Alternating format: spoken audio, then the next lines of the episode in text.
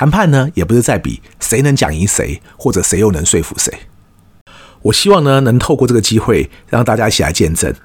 哎呀，像 Alex 这样一个呢，他这个讲也不见得讲有多好的人，但是他可以谈判谈得很成功啊。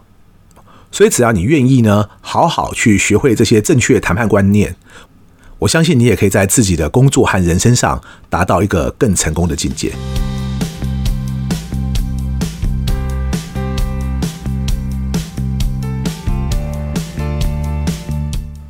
一谈就赢，Do the right thing。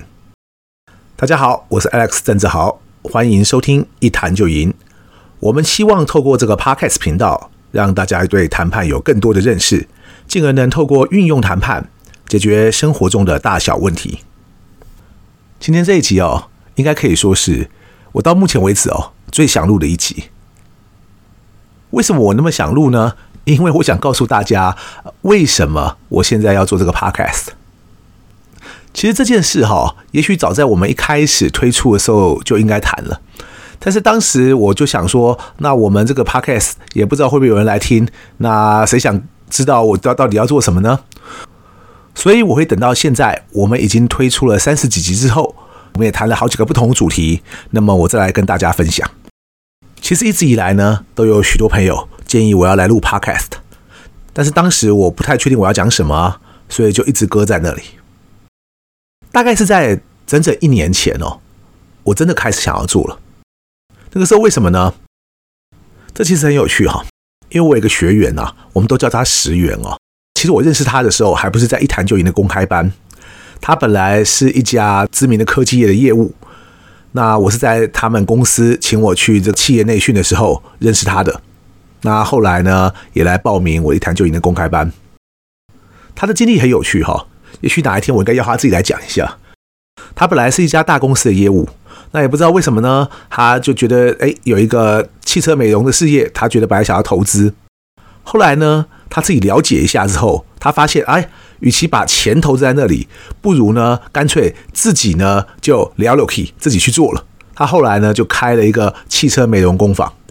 那包括我先后两台车呢，我也是去那边镀膜的。我记得有一次啊，好像就是去那边镀膜的时候，然后啊，这个石原就跟我说啊，老师啊，不好意思，我其实很喜欢看你的文章啦，但是你那个文章有没有 现在越写越长，那我都分好几段看，都看不完。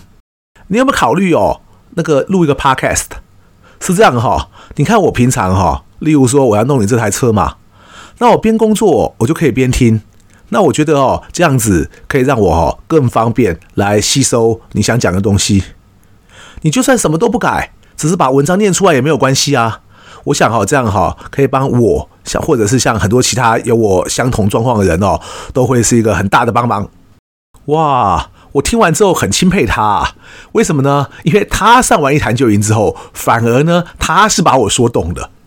重点呐，就是我一直在讲的，不是他到底说了什么。而是他说这种话的语气之恳切，所以那个时候我就很认真的考虑一下这个问题。我想说，他说的没错啊，虽然我不知道要讲什么，但是假如他说，反正呢，我就把自己写过文章拿来念一念也没有关系哈。于是我回去呢，就拿了一支我本来就有雪怪麦克风，也很有趣哈。我那个时候根本没有在录 Podcast，但是我那个时候就已经有一支雪怪麦克风。于是呢，我就把这个麦克风拿出来，那我就试看看啊。看我自己能不能把我自己写的文章呢，把它用念的念出来，变成一个音频档的形式。好啊，不是 不知道，试了才发现呐、啊。哎，那文章的每一个字都是我自己写的哦。结果我念了以后才发现呐、啊，哇，那个文章吃绕口的，根本念不出来啊。所以呢，就算我原本想说我不用再生出各种不同形式的内容啊，看来这个美梦幻灭了。因为呢，就算是我自己要来念我自己之前写过的文章，坦白说啊，不管是那个会靠用词遣词，甚至乃至于整个文章的呃结构，其实我想念是念不出来的，所以我那个时候就很伤脑筋啊，因为我不晓得接下来该怎么办。但是也经由这样的实验呢，我就再去研究了一下，发现有两件事情是我真的要重视的。第一个，就像我那位学员跟我讲的。很多人呢，不但会听 podcast，而且搞不好他们在这个不同时机听的 podcast 还是不一样的。例如说呢，有些人运动的时候会听某几个类型的 podcast 节目，但是呢，等他开车的时候，他可能又听了不同 podcast 节目。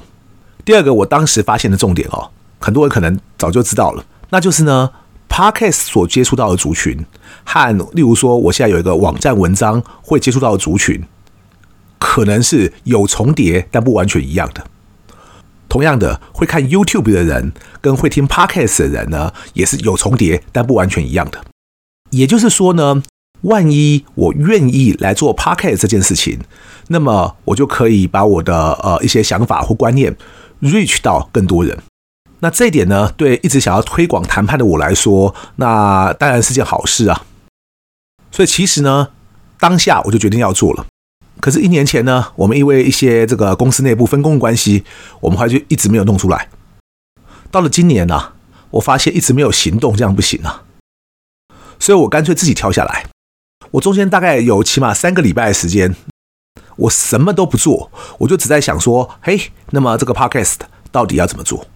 你说为什么到了今年我特别的那么着急啊？其实啊，不瞒各位说，那心里呢有一种这种哎。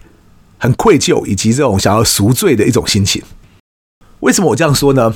因为万一你是从听 Podcast 才认识我的话，哈，你可能不知道。但万一你之前就听过一谈就赢，甚至你看过我在部落格或网站写的一些文章，你应该就会发现哦，去年对我来说是个很不一样的一年。为什么这样讲呢？我的部落格开张七年嘛，那后来把这个部落格的文章呢，也搬到我们后来才成立的一个官网上面去。我七年来呢，到现在累积了一千多篇文章，意思是呢，我以前呢一开始有一个很可怕的记录，我连续五百九十四天，我每天日更呐，也就是我每天一定有一篇新文章出来。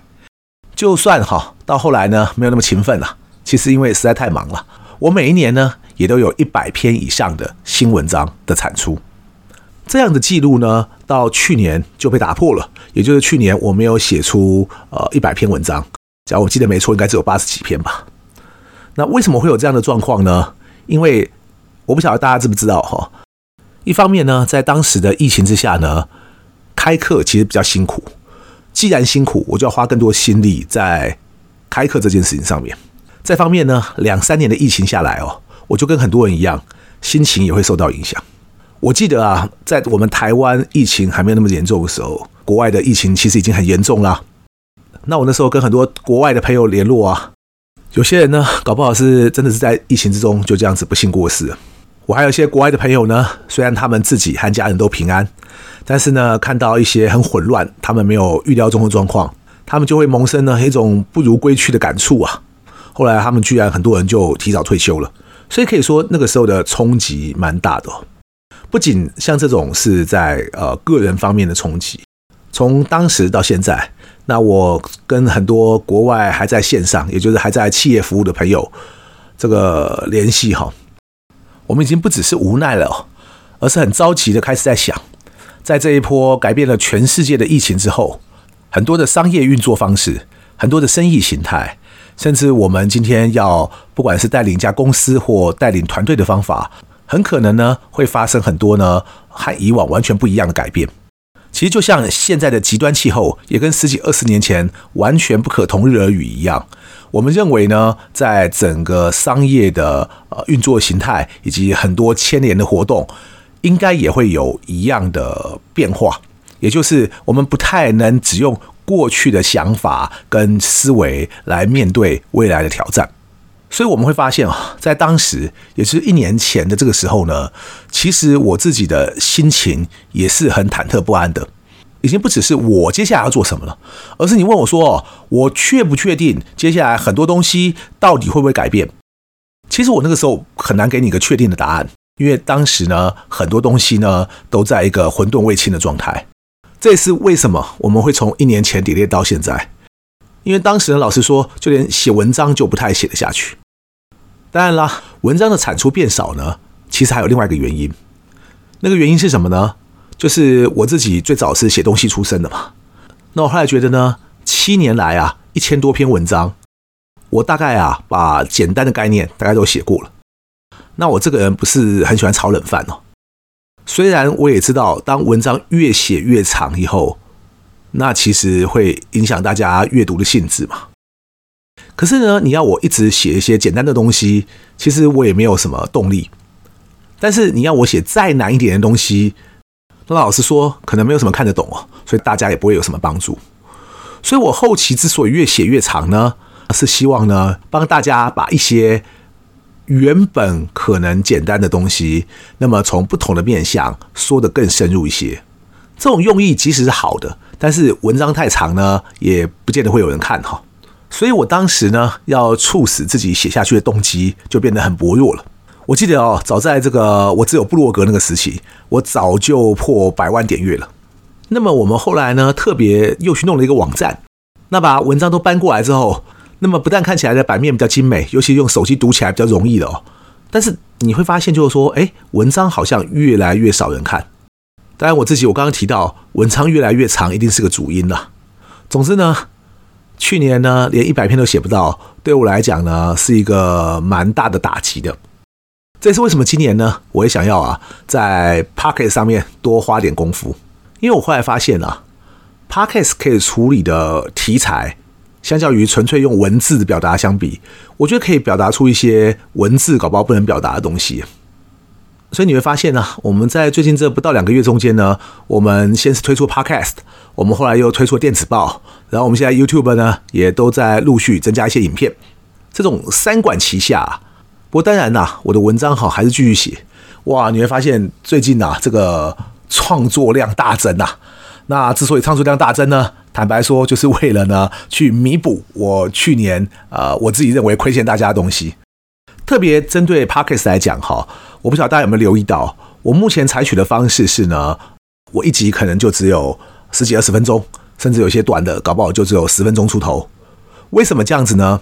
因为我自己也不想要听一个落落等那么一个小时的 podcast，即使讲得很精彩的，我都不见得想要听的一个小时。所以我目前进行的方式呢，是我把单一主题的内容把它切成不同集来录。所以你会发现啊，假如我们用主题来看的话，我们 Pocket 到目前我们讲了哪几个主题呢？我们跟大家提到了学谈判有什么好处啊？我们也跟大家谈到了谈判的三个要素啊。我们后来跟大家谈怎么谈加薪。我突发奇想的录了两集奥本海默的感想。那接下来我们再来跟大家谈一谈面试过关的技巧。最近呢，大家也听到我跟这个黄丽红的访谈。那么这也是我们第一次找人跟我一起来就引这个节目哦，希望大家听得还习惯。所以你会发现呢，我会希望透过 Podcast 这个媒介，那么设法为大家呢，呃，分享一些不同的主题。这个主题呢，跟我还一直在写的文章呢，其实有重复，但却不完全相同。就像我刚刚提到，就算我想相同，我也做不到哈。我一开始呢，其实真的想比较偷懒哈，想把自己的文章改一下，然后就来这个读给大家听哦。但是啊，到目前为止这几个主题啊，看起来都做不太到。未来应该也不会是这样子哦，看起来比较接近的，应该例如说谈判三要素哈，呃，大概已经算是比较接近我平常写过或是我上课在教的东西了。但即使如此，我还是录着录着就加入一些连平常上课都没有讲过的东西。所以啊，录 Podcast 后来啊，对我变成一个越来越有趣的事情，因为我可能边录着边录着，然后突然有新的想法呢。也就是说啊，万一你在那几关系的几个分类中啊，你以后听到有其他教谈判老师跟我讲一模一样，我简单讲，那就一定是抄我的。为什么你知道？就是我本人，我之前讲同样的内容啊，都还没有那期讲那么完整。加上我不知道大家知不知道啊，在谈判这方面啊，虽然我有很多东西是借鉴呢全球我们一直以来用的方法，可是我有很多东西啊是我自己的独创。所以啊。万一你看到有人也讲谈判三要素，那不稀奇嘛？因为哈佛都这样讲嘛。可是啊，万一你发现他的谈判三要素里面啊，他居然每一点都跟我那几集内容呢没有太大差别的话，那其实就一定是抄的。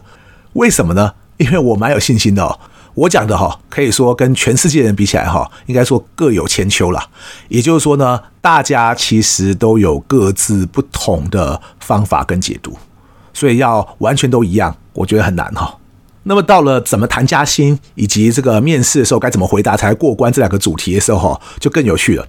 我其实呢，在我的网站里面也写过不止一篇跟薪资谈判有关的主题，也写过不止一篇跟面试有关的主题，大家有机会也可以参考一下。但是当我呢今天想要录 Podcast 的时候呢，我的确也把我自己的文章拿出来参考啊。后来呢，我居然又讲出了一大堆新东西，所以真的是蛮有趣的。所以我在这边呢，主要想跟大家报告的是，Podcast 呢，我也是新手上路，那么正在学习啊。我当然也知道呢，现在这些内容可能听起来有点硬，但也没有办法，谈判其实就还蛮硬的嘛。我自己这样觉得哦，一个好的 Podcast 呢，假如它能同时兼具娱乐性、知识性和实用性，那就再好也不过了。偏偏呢，我看起来不是一个娱乐性很高的人哈，所以我会在知识性和实用性上面，我未来也会多下点功夫，呃，希望大家继续支持哦。然后呢，呃，我自己的感觉是邀来宾来对谈，其实也蛮不错的，因为我不晓得大家听不听得出来，我自己呢其实不是很习惯对着空气讲话，所以来宾来呢，我觉得整个节目的内容呢可能会活泼一些。但是我们也暂时还没有考虑要去全部都改成多数节目是那种两个人或三个人来对谈那种形式啊。虽然呢可能对我个人会比较轻松啦，但是呢可能对于我们想要传达的我刚刚提到的知识性跟实用性这方面就会少了。所以，我们未来呢基本上规划是我大概会每个月邀请一位来宾来跟我参与这个对谈。